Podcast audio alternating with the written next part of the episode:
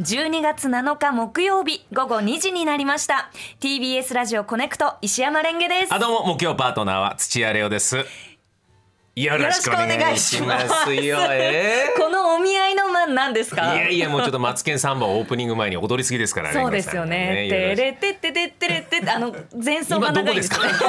今どこですか。てえあのれててってってれってれってれっててれってってれってれってれってれってってれってれっててでてあはいはいれはいはい。うん。はいあイントロ2ですね。あそれイントロ2ですか はいイントロが複雑なんだよ、ね。あそうなんですかうん。へえ大ヒットレ大ブームらしいよ昨今日「昼帯」で出させてもらった時にマツケンさんの特集をやってて、ええちびっこがマツケンさんをええもうスターみたいな感じになって、え恋愛相談とかをマツケンさんがしたりとか。松平健さんに子供がですかそうそうで人生相談して、えとあの友達に怒られてぼ私が悪かったんですけどどうすればいいですかすぐに謝りなさいみたいなわわかりやすいみたいなやつわかりやすいあとマツケンさんが、はい漫画の主人公になってるなんか漫画みたいなのが流行ってるっつってえー、なんか戦いに行くのマツケンさ んが、うん何と戦うんですいかやなんかわかんないそうダイジェストをやってたけど悪みたいなのにでマツケンさんバーンってビャーって悪みたいなだからもうのなんかラスボス感というかあーなんまあ確かに金ピカも含めてそうですよねあるらしいよ、うんでなんか家事をやる時とかに、うんそのこうじゃあ例えばなんだろうそのねウィーンってあの掃除機をさ、うんかける時とかにこう聞くと踊っちゃいますねでもいやいいよねねあれはね作曲したね宮川明先生のええ素晴らしさもあると思いますよ、うんうんあれあの舞台用に作ったのよえらしいでだすからイントロ長いのよはいはいはい着替えなきゃいけないからえー、あ着替えの時間そうなのよあのよそうなんですかまたラジオであれ流れると曲紹介めっちゃ難しいんだよだからあー確かうにん、そんなのがあって、ねえでも入り口から俺一回何回か俺カバーしたことあって、ええええ譜面書くんだけど、はい構成が1番2番みたいじゃないから、もうなんか毎回構成尺が違ったり、えイントロの長さが倍だったり半分だったりが入り混じるので、演奏する方はもうもう1秒も気抜けないのなんかすごい複雑な曲ってことなんです複雑な曲でへコーード進行もなんかねいろんなが飛んだりするのが、ええでもそれがバイキングじゃないけど、いろいろな味を楽しめるから聞いてて飽きないんだと思うよ。なるほうど、ん、っていう話を昨日広尾でちょっとしたんですけど「ええへえ」って言われて 今日そういうことじゃないらしいみたいな、あーあまあそうかマツケンさんがまあでも素敵な楽曲ですしいいですよねアンケートがあって広尾行って、ええマツマツケンサンバのことがあるからっつって、アンケート書いててさ、はい僕結構だからそれ携わってるから、でこれ都市伝説なんだけど、僕「オールナイトニッポン」やってた頃があって、はい俺の「オールナイトニッポン」でかけたことでブームになったっていう都市伝説があるらしいのよ。本当ですかいや確かにかけたおうブームになる前におおイントロが長くて面白い曲があるっつって、はいはいはでそれでなんかちょっとみんな面白い面白いって出したら松平健さんがなんかのテレビのコメントで若い人が聞くラジオで流れてブームなんかみんなが注目してくれてっていうのがあって、それを絶対これ「昼帯」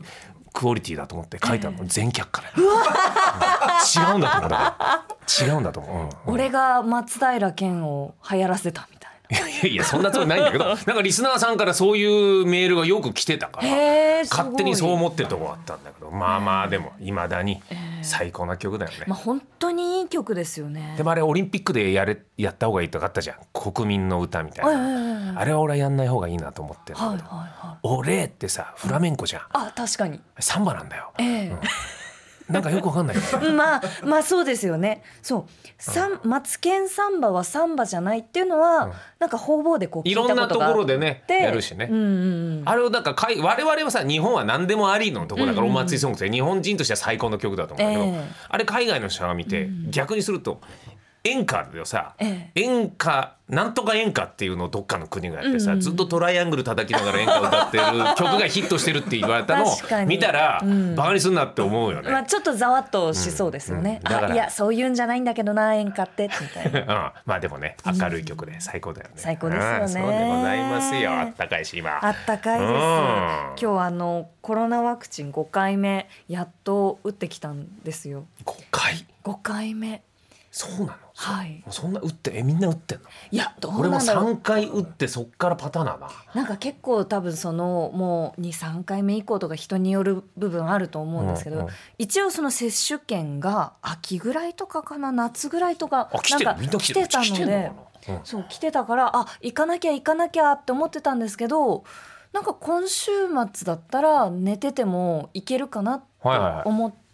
その副反応起こりそうだなっていうことも含め今日の朝打ってきました。あー確かに、うんそうだね今日の朝ならここで発熱はしないもんねかそうですねなんとなくパターンがあれだもんね、うんああ大人ですねありがとうごいいざいでますす。ね僕も大人になったんですよそういう意味じゃえ僕も大人になったんですよはい。ちょっと聞いてくれる俺も大え人にーなっちょたっと聞かせてください。知っておもうレンゲさんきっとやったことないけど、はい。俺ねええ着物をはい。作るためにええ着物屋さんがあの反物を持ってはいはいはいうちに来た、これはすごくないめっちゃかっここいい。んうわな大人なことするとーすごい。こんなことないよね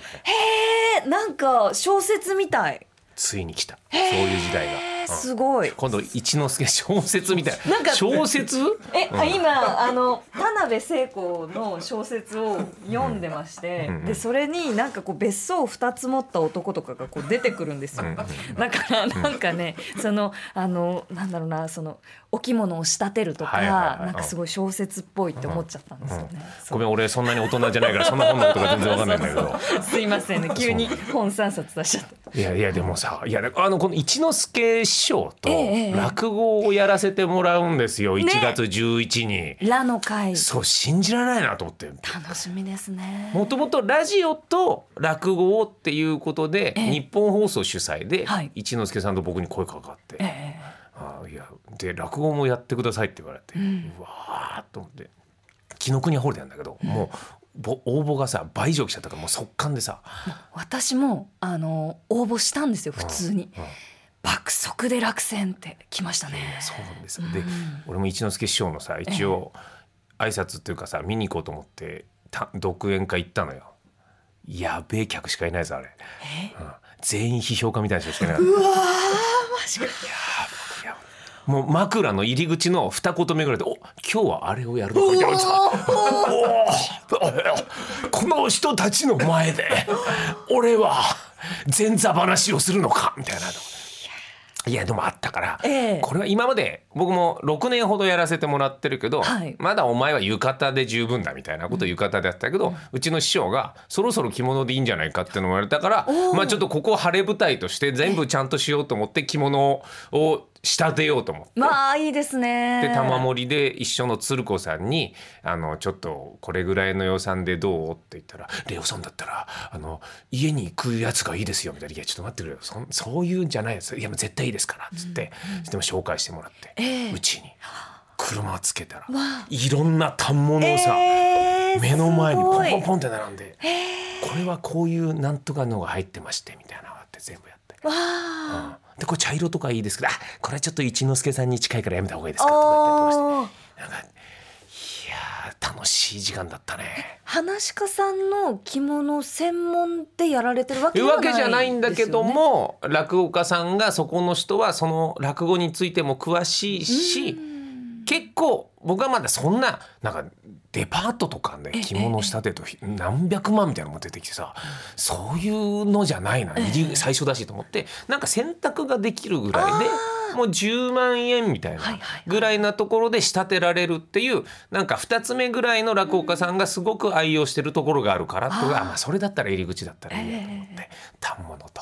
でその長襦袢っていうのわあはい中のものもあって、でそれは袖から2センチぐらいしか出ないんだけど、何が出るかが粋なんですって言われてへえそうなんだ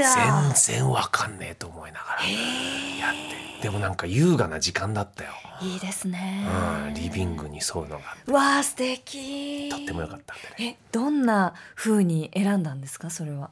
あーえっと、僕が好んだ色のこのお好きなのでどうぞって言うから僕こういうのがいいですああこれは大御所の選ぶ布です いやいやじゃあ言ってくださいよじゃあ自分が選ぶあーそれはもうちょっと若い人にはちょっと出過ぎた色ですみ たいな、うん じゃあ持ってこないでくださいよっていうで紋付きはま袴みたいな、ええ羽織もどうですかって言われたけど、はいいや俺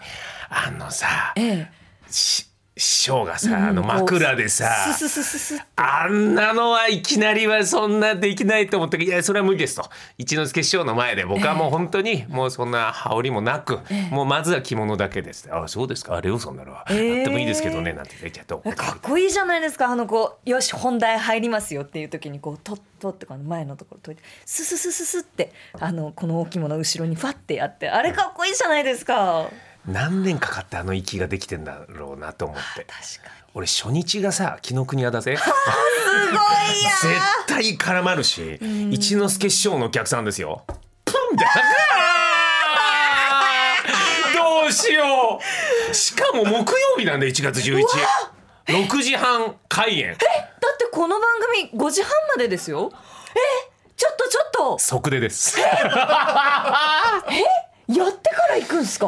いやいやそうですよ休はまない、い休まないですはい休まないでいくあので、ー立派だはい、しっかり大人になってえまあでもその着物を選んだとかそういう順序立てを踏んだことでなんはか一応なんていうの準備をしたらそのもうもともと恥をかくのもう重々承知だからいかにあの新人ながらに、えーそこまでに準備をするかだから、もうそれからはもううまくいくとも思ってないけど、なんかすごく着物反物を自分家で見たということがーいやー非常によくなってちょっと大人になっ素敵でたすねそれでいうともう一個だけ大人になることがあって、はいちょっとレンゲさんにあのあれなんですけど今度一回うちにご飯を食べに来あない 行きます行きます